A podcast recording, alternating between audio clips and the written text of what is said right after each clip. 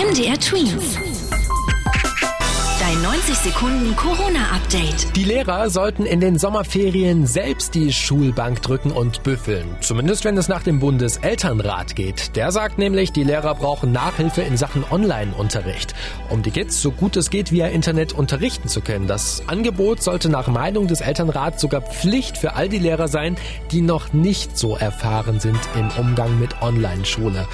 Und die wird uns wohl noch länger begleiten, denn der Elternrat geht nämlich davon aus, dass es nach den Sommerferien noch keinen ganz normalen Unterricht wieder geben wird.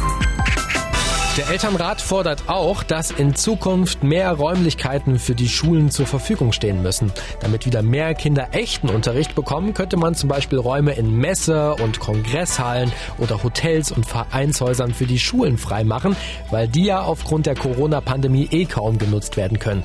So könnte es mehr Klassenzimmerunterricht geben und der Mindestabstand könnte trotzdem eingehalten werden.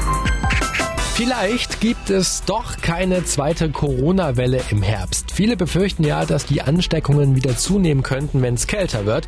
Der Virologe und Corona-Experte Professor Dr. Christian Drosten meint aber, es gibt eine Chance, dass eben diese zweite Krankheitswelle ausbleibt, wenn vorerst die Regeln erhalten bleiben und man an der einen oder anderen Stelle nachkorrigiert. Dann könnte man auch weiterhin nachvollziehen, wer wen angesteckt hat und somit in Deutschland die Kontrolle über Corona behalten. MDR Twins.